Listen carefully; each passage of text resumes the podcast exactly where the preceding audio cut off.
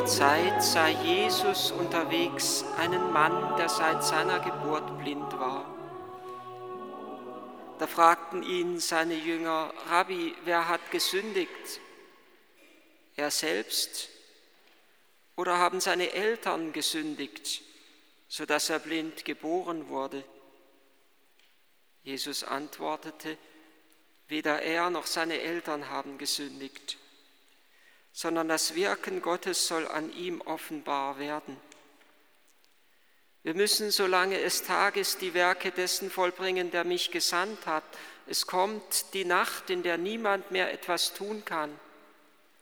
Solange ich in der Welt bin, bin ich das Licht der Welt. Als er dies gesagt hatte, spuckte er auf die Erde, dann machte er mit dem Speichel einen Teig, strich ihn dem Blinden auf die Augen und sagte zu ihm, Geh und wasch dich im Teich Shiloach. Shiloach heißt übersetzt der Gesandte. Der Mann ging fort und wusch sich, und als er zurückkam, konnte er sehen. Die Nachbarn und andere, die ihn früher als Bettler gesehen hatten, sagten, ist das nicht der Mann, der da saß und bettelte? Einige sagten, er ist es, andere meinten, nein, er sieht ihm nur ähnlich. Er selbst aber sagte, ich bin es. Da fragten sie ihn, wie sind deine Augen geöffnet worden? Er antwortete, der Mann, der Jesus heißt, machte einen Teig, bestrich damit meine Augen und sagte zu mir, geh zum Shiloach und wasch dich. Ich ging hin und wusch mich und konnte sehen. Sie fragten ihn, wo ist er? Er sagte, ich weiß es nicht. Da brachten sie den Mann, der blind gewesen war, zu den Pharisäern. Es war aber Sabbat an dem Tag, als Jesus den Teig machte und ihm die Augen geöffnet hatte. Auch die Pharisäer fragten ihn, wie er sehend geworden sei. Der Mann antwortete ihnen, er legte mir einen Teig auf die Augen, dann wusch ich mich und jetzt kann ich sehen. Einige der Pharisäer meinten, dieser Mensch kann nicht von Gott sein, weil er den Sabbat nicht hält. Andere aber sagten, wie kann ein Sünder solche Zeichen tun? So entstand eine Spaltung unter ihnen. Da fragten sie den Blinden noch einmal, was sagst du selbst über ihn? Er hat dir doch deine Augen geöffnet. Der Mann antwortete, er ist ein Prophet. Die Juden aber wollten nicht glauben, dass er blind gewesen und sehend geworden war. Daher riefen sie die Eltern des Geheilten und fragten sie, ist das euer Sohn, von dem ihr behauptet, dass er blind geboren wurde? Wie kommt es, dass er jetzt sehen kann? Seine Eltern antworteten, wir wissen, dass er unser Sohn ist und dass er blind geboren wurde. Wie es kommt, dass er jetzt sehen kann, das wissen wir nicht. Und wer seine Augen geöffnet hat, das wissen wir auch nicht. Fragt doch ihn selbst, er ist alt genug und kann selbst für sich sprechen. Das sagten seine Eltern, weil sie sich vor den Juden fürchteten, denn die Juden hatten schon beschlossen, jeden, der ihn als den Messias bekenne, aus der Synagoge auszustoßen. Deshalb, deswegen sagten seine Eltern, er ist alt genug, fragt doch ihn selbst. Da riefen die Pharisäer den Mann, der blind gewesen war, zum zweiten Mal und sagten zu ihm, Gib Gott die Ehre. Wir wissen, dass dieser Mensch ein Sünder ist. Er antwortete, ob er ein Sünder ist, weiß ich nicht.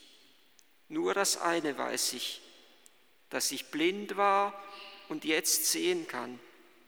Sie fragten ihn, was hat er mit dir gemacht? Wie hat er deine Augen geöffnet? Er antwortete ihnen, ich habe es euch bereits gesagt, aber ihr habt nicht gehört. Warum wollt ihr es noch einmal hören? Wollt auch ihr seine Jünger werden? Da beschimpften sie ihn. Du bist ein Jünger dieses Menschen, wir aber sind Jünger des Mose.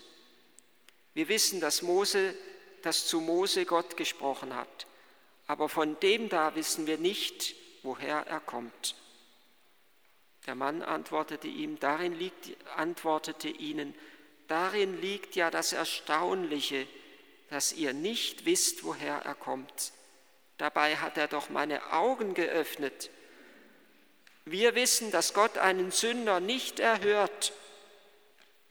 Wer aber Gott fürchtet und seinen Willen tut, den erhört er. Noch nie hat man gehört, dass jemand die Augen eines Blindgeborenen geöffnet hat. Wenn dieser Mensch nicht von Gott wäre, dann hätte er gewiss nichts ausrichten können. Sie entgegneten ihm, du bist ganz und gar in Sünden geboren und du willst uns belehren? Und sie stießen ihn hinaus. Jesus hörte, dass sie ihn hinausgestoßen hatten. Und als er ihn traf, sagte er zu ihm, Glaubst du an den Menschensohn? Der Mann antwortete, Wer ist das, Herr? Sag es mir, damit ich an ihn glaube. Jesus sagte zu ihm, Du siehst ihn vor dir. Er, der mit dir redet, ist es. Er aber sagte, Ich glaube, Herr. Und er warf sich vor ihm nieder. Da sprach Jesus, um zu richten bin ich in diese Welt gekommen, damit die Blinden sehend und die Sehenden blind werden. Einige Pharisäer, die bei ihm waren, hörten dies und sie fragten ihn, sind etwa auch wir blind? Jesus antwortete ihnen, wenn ihr blind wärt, hättet ihr keine Sünde. Jetzt aber sagt ihr, wir sehen. Darum bleibt eure Sünde. Es ist weitaus mehr als nur eine Blindenheilung, die sich hier ereignet. Es ist ein Mensch, dessen Augen nicht nur sehend werden, sondern dessen Herz erleuchtet wird. Ein Mensch, der Schritt für Schritt hineingeführt wird in die Begegnung mit Jesus, sodass er ihn am Ende anbeten kann, seine Knie vor ihm beugt. Er fiel vor ihm nieder man könnte wörtlich übersetzen, er beugte die Knie vor ihm, er betete ihn an. Es ist weitaus mehr als nur eine Blindenheilung. Es ist eine Begegnung, die einmündet in die Anbetung, in die Hingabe und ich würde sagen in die Christusverähnlichung. Es gibt viele Blindenheilungen, die im Evangelium berichtet werden keine so ausführlich wie diese hier. Die Blindenheilung am Teich von Bethesda, ganz ähnlich wie hier, nimmt auch dort Jesus Speichel und er benetzt dort die Augen des Blinden und er legt ihm die Hände auf und der Blinde sagt, ich sehe etwas, das aussieht wie Bäume und das umhergeht. Es müssen wohl Menschen sein und Jesus legt ihm die Hände noch einmal auf und dann erklärt er klar und deutlich, eine Blindenheilung, die sich an einer entscheidenden Stelle ereignet. Unmittelbar davor hatte Jesus mehrmals zu den Jüngern gesagt, versteht ihr nicht, versteht ihr immer noch nicht, begreift ihr denn nicht, wer ich bin? Und dann heilt er den Blinden und danach fragt er noch einmal. Und er fragt die Jünger, für wen haltet ihr mich? Und Petrus bekennt sich zu Jesus. Seine inneren Augen sind sehend geworden. Und ähnlich eine Blindenheilung in Jericho. Der blinde Bartimäus, der geheilt wird. Und er wird geheilt, nachdem Jesus dreimal seinen Jüngern sein bevorstehendes Leiden angekündigt hatte. Dreimal hat er sein Leiden angekündigt. Und dreimal haben sie mit Unverständnis reagiert. Die Blindenheilung wie ein Hinweis, dass Jesus nicht nur die Augen des Leibes, sondern die Augen des Herzens öffnen möchte, dass die Jünger zum Verstehen kommen, dass sie erkennen, wer er ist. Oder Matthäus ist es, der die Heilung auch in Jericho von Blinden, bei ihm sind es zwei Blinde, die Jesus heilt. Und unmittelbar voraus geht das Unverständnis der beiden Jünger Jakobus und Johannes, die darum streiten oder darum bitten, die besten und die ersten Plätze im Himmelreich zu erhalten.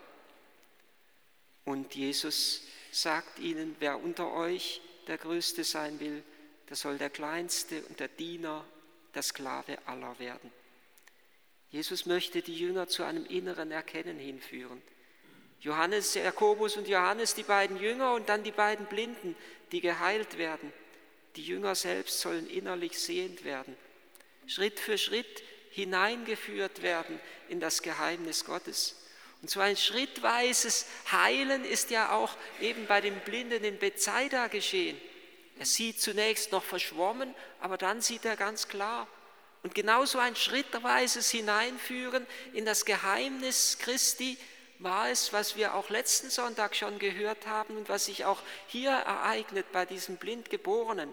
Letzten Sonntag bei der Frau am Jakobsbrunnen, wie sie zunächst ganz vage anfängt und, und, und Jesus fragt, bist du etwa größer als unser Vater, Vater Jakob? Und dann wird sie weiter hineingeführt und sie fragt, sie sagt, du bist, du bist ein Prophet. Ich erkenne, du bist ein Prophet. Und sie wird weitergeführt bis zu jenem Moment, wo sie sagt, ist er vielleicht der Messias?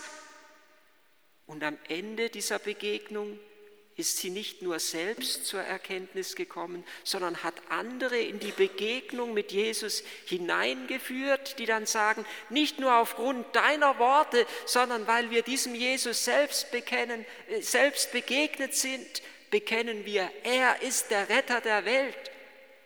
Schrittweises Hineinführen, größer als der Vater Jakobs, ein Prophet, vielleicht der Messias, mehr noch. Ja, der Messias, mehr noch als ein Prophet, der Messias, der Retter der Welt. Und genauso ereignet es sich auch bei den Blindgeborenen, wie Jesus ihn Schritt für Schritt hineinführt in das Geheimnis. Und was mich so fasziniert, ist die Wahrheit dieses Mannes, dass er nicht sagt, was er nicht, nicht wirklich erkannt hat, ich weiß nicht, wer es ist, ich weiß nicht, wie er es gemacht hat. Erst am Ende kommt er hinein in die Anbetung, Schritt für Schritt. Zunächst sagt er, der Mann, der Jesus heißt, hat es gemacht. Ich weiß es nicht, der heißt Jesus, wer er ist. So wie eben der andere, der eine Karl und der andere Fritz heißt, so heißt er Jesus. Und dann wird er weitergeführt und er sagt, er sagt, er ist ein Prophet. Erst im Nachdenken, im Überlegen, im Forschen Dadurch, dass er treu zur Wahrheit steht, kommt er in die Wahrheit hinein, in die immer tiefere Wahrheit hinein. Er ist ein Prophet. Und er bezeugt dann schließlich, ja, wenn denn dieser Mensch nicht von Gott wäre, dann hätte er das doch nicht tun können, was hier geschehen ist. Er bezeugt damit den göttlichen Ursprung Jesu. Und am Ende fällt er vor Jesus nieder, er betet ihn an als Gott. Schritt für Schritt hat Jesus ihn hineingeführt in diese Begegnung mit ihm. Schritt für Schritt hat er ihm die Augen geöffnet. Und es ist wunderbarerweise in so einem Zusammenwirken zwischen der göttlichen Gnade und der Antwort des Menschen geschehen. Es kommt auch bildlich zum Ausdruck in diesem Zeichen, das Jesus gebraucht. Er benutzt Speichel, also etwas von seiner göttlichen Materie, und er tränkt damit die Erde. Das, und beides vermischt sich miteinander. Und genau so kommt der Mensch zur Erkenntnis durch die göttliche Gnade und durch die Hingabe seines Herzens. Und dieser, dieser Teig, der da entsteht von göttlicher Materie und menschlicher, irdischem, irdischer Materie, göttlicher Materie und irdischer Materie, das ist schon ein Bild für die Sakramente, was in den Sakramenten geschieht, dass irdische Materie benutzt wird, Wasser, Wein, Brot, Öl und Gott seine Gnade da hineingießt, um uns zu einer neuen Schöpfung werden zu lassen. Und es bedarf unserer Mitwirkung. Anders als sonst oft bei Heilungen heilt hier Jesus diesen Blindgeborenen nicht einfach nur durch sein vollmächtiges Wort, ich will es, werde rein, ich will es, werde heil oder durch eine Berührung, sondern er gibt ihm einen Auftrag. Geh zum Teich Shiloach und wasch dich. Shiloach heißt Gesandte. Indem er eintaucht, wird er indem er das tut, im Gehorsam das tut, was Jesus von ihm verlangt, wird er geheilt und indem er gleichsam eintaucht in diesen Teich Shiloach, Gesandter heißt das, wird er selbst zum Gesandten, wird er selbst zum Zeugen. Und es ist ja faszinierend, wie er Jesus bezeugt vor den Pharisäern. Ja, wie er sie geradezu herausfordert. Wollt auch ihr seine Jünger werden? Er ist wirklich mutig, er hat jede Angst verloren. Die Begegnung mit Jesus hat ihm eine solche Kraft und eine solche Stärke gegeben, dass er keine Menschenfurcht mehr kennt, obwohl er weiß, es droht ihm der Ausschluss aus der Synagoge. Die Eltern haben Angst. Sie sagen zwar noch, ja, es ist unser Sohn, ja, er ist blind geboren, aber sonst wollen wir von nichts wissen. Fragt ihn selbst. Insofern distanzieren sie sich ein Stück weit von ihrem eigenen Sohn. Ihre eigene Haut ist ihnen wichtiger, die wollen sie retten. Sie haben Angst, sie haben gehört davon, dass jeder, der sich zu Jesus bekennt, von der Synagoge ausgestoßen wird. Und was das bedeutet? Es bedeutet Ausschluss von der Glaubensgemeinschaft und von der Lebensgemeinschaft Israels. Er ist damit eigentlich fast zu, wie zu, zu einem Heiden für sie geworden, zu einem Unberührbaren. Er nimmt es auf sich. Er hat keine Angst mehr davor. Er weiß, dass Jesus Kraft und Stärke, Heilungsgnade in sich birgt. Und er vertraut auf ihn. Von ihm hat er mehr empfangen als von den Schriftgelehrten und von den Pharisäern. Sie konnten ihm das nicht geben, was Jesus ihm gegeben hat. Und er bekennt sich zu ihm. Er fürchtet sich nicht, ausgestoßen zu werden. Und dort im Außerhalb begegnen sie wieder einander. Jesus und der Geheilte. Und die Begegnung wird zu einer Form innigster Vereinigung. In der Begegnung fragt Jesus ihn, glaubst du? Glaubst du an den Menschensohn? Es ist die Entscheidungsfrage unseres Lebens, die jeder irgendwann in seinem Leben, spätestens in seinem Tod, beantworten muss. Es ist die Frage, die der Herr den Jüngern gestellt hat. Für wen aber haltet ihr mich? Oder die ihnen gestellt hat in einer anderen Form, als er zu, zu ihnen sagte, wollt auch ihr geben, gehen. Es ist eine Entscheidungsfrage.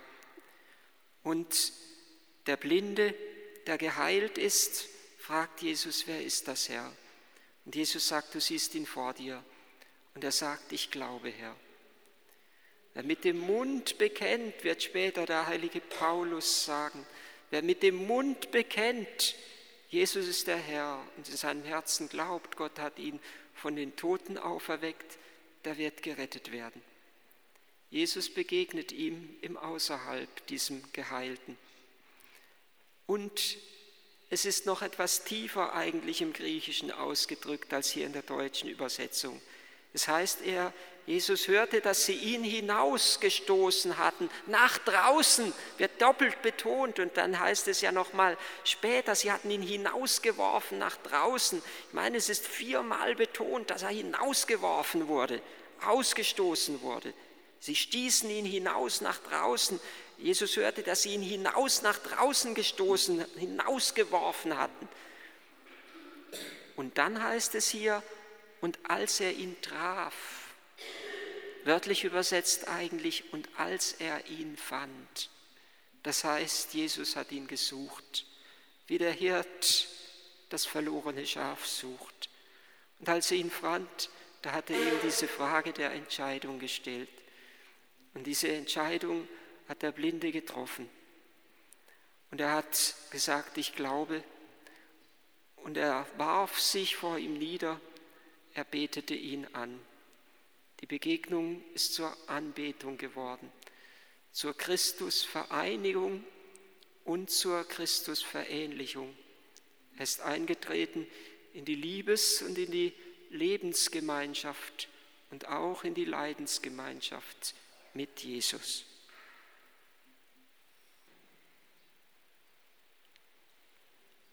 Herr, wir danken dir für diese Fastenzeit, die für uns eine Zeit der Gnade, der Heilung und der Erneuerung sein will. Und wir bitten dich, führe uns in jene Freiheit der Kinder Gottes, in der der Blinde steht. Führe uns, mach uns frei von aller Menschenfurcht, damit wir dich vor der Welt bezeugen können. Christus, höre uns. Wir bitten dich für die, die in Politik und Gesellschaft Verantwortung tragen. Lass sie im Licht der Wahrheit stehen, lass sie zur Wahrheit stehen und hilf ihnen, dass sie sich nicht manipulieren lassen und durch, nicht durch den Willen zur Macht verführen lassen, sondern dass sie dem Menschen so dienen können, dass er, in Frieden, dass er Frieden und Heil findet. Christus, höre uns. Wir bitten dich für alle, die arm und gebeugt, ausgeliefert sind an andere, so wie der Blinde ausgeliefert ist. Wir bitten dich, dass du ihnen beistehst und sie stärkst, ihnen Kraft und Mut und Trost schenkst. Christus, höre uns. Wir bitten dich, dass du all die befreist, die in Irrtum oder in Schuld und Sünde oder in Sucht und Begierde, in Macht und Gewalt gefangen sind. Und wir bitten dich, dass du auch uns frei machst von allen unguten Bindungen. Christus, höre uns. Wir bitten dich um die Gnade, dass du uns immer wieder neu begegnest und dass jede Begegnung mit dir einmündet in die Anbetung und Hingabe. Christus, höre uns. Denn du bist unser Herr und Gott, dir gebührt aller Lobpreis, alle Herrlichkeit und Ehre, Dank und Anbetung, jetzt und in Ewigkeit.